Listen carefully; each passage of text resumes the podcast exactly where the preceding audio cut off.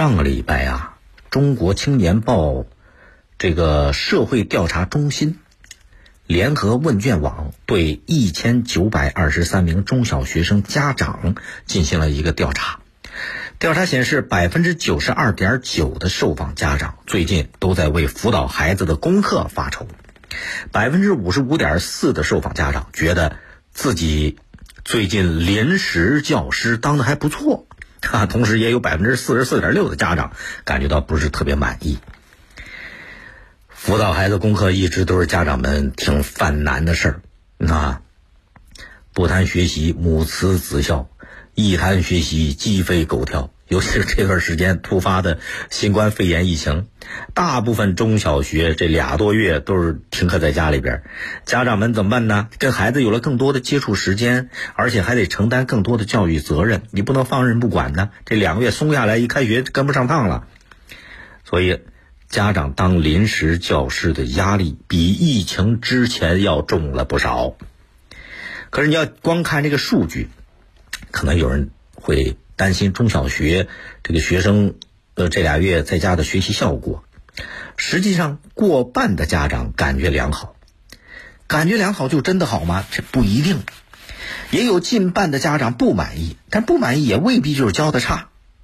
你看这一代的家长和孩子之间，他存在受教育水平上的这样一个隔代差，而且都不能让孩子输在起跑线上，都有这种腰这个焦虑，所以这种焦虑下。家长们做出来的自我评价未必客观，但是有相当一部分家长主观上能认识到教育困难，这是个好事儿。对教育效果感到不满意，是因为什么？家长们能发觉自己教育水平上有不足了，啊，就开始追求那种良好的教育效果。怎么样能够达到这个效果呢？很显然，这就促使他们要更重视跟孩子平等的对话。沟通交流得用更耐心、更细致、更科学的方法，对吧？才能把孩子这个学习的效果给提升上来。你看，以前在读书育人这方面啊，中小学生跟老师接触多，跟家长接触少。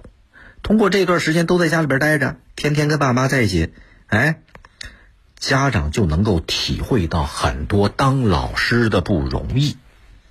对吧？那体会到老师的不容易了，这个家校之间的沟通就会更和谐、更顺畅一些。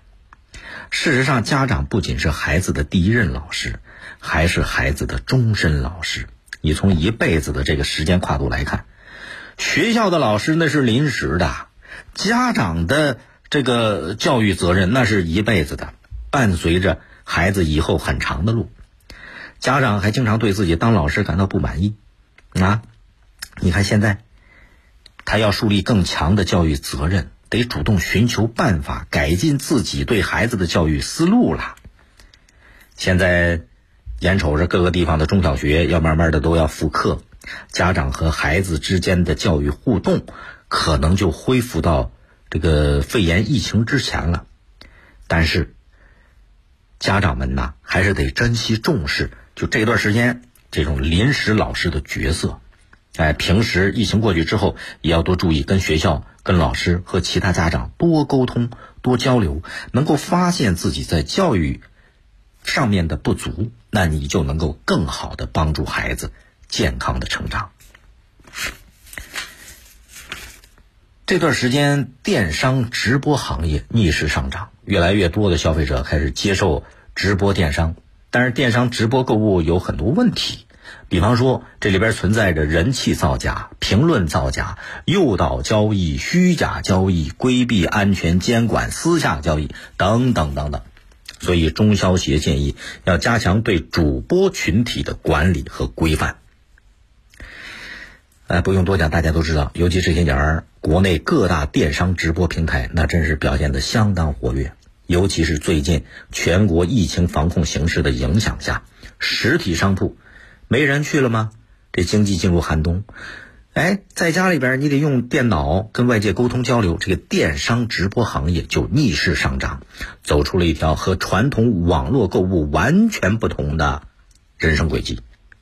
消费者选择闭门不出的时候呢，你看好多那种大型的百货公司，哎，都把这个产品搬到线上去了，就都想在直播购物的这种风口上，能让自己啊多有点银子揣兜里边。但是随着电商直播逆流涌进，直播购物眼见为实的这种人设，越来越不稳了。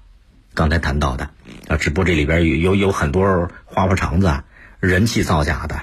评论造假的、诱导交易的、虚假交易的、规避安全监管、私底下交易，这些问题也越来越不容忽视。根据相关的调查数据，担心商品质量没有保障和担心售后问题，成了参与电商直播众多消费者最突出的两个顾虑。再加上网上购物相比较维权困难，哎。它一直都存在的。如果不及时对电商直播这个行业的发展进行有效的监管和指导，你能想得到，恐怕这最后这条路子就会走死。那怎么样解决这些乱象呢？就需要主播群体、直播平台，包括行业监管共同发力，共建、共治、共享。首先，这相关部门和行业平台得不断的加强对从业人员的管理和规范。你比方主播，不是什么人都可以在那卖东西的。你要把好这个准入关口，做好主播人群背景信息的登记核验，也要对他们进行系统性的规范、培训、考评。你说电视台广播这主持人都必须得有相关的证件，你能上岗啊？网络不能什么人都能上去来，对吧？这个职业素养和规范意识是必须要有的，这才能是让让这这个电商直播的这个平台这条路走得更远。再一个，相关平台和电商经营者要强化内容生态管理，做好网络购物的直播形式内容的审核把关，那些虚假宣传的啊，各种花花肠子的，严厉打击，露头就打，得以消费者的需求为导向，认真履行好自己的服务承诺，童叟无欺。最后，甭管是从业主播、直播平台，还是相关的监管部门。一定得把消费者的切身利益放在前面，放在第一位。消费者是上帝，你这时候得信上帝，不能不信。要下大力气、大决心，改变这个网络购物当中的一些维权难的问题。消费者维权得把主体责任落到实处，是吧？得让人家看得开心、买的舒心，这网络直播这个商品购物啊，才可能路越走越宽。更多内容，请您下载荔枝新闻七点零广播随身听，伴您一起倾听世界。也欢迎各位下载大蓝鲸进行点播和订阅，或者关注江苏新闻广播的官方微博和微信。今天节目就这样，再会。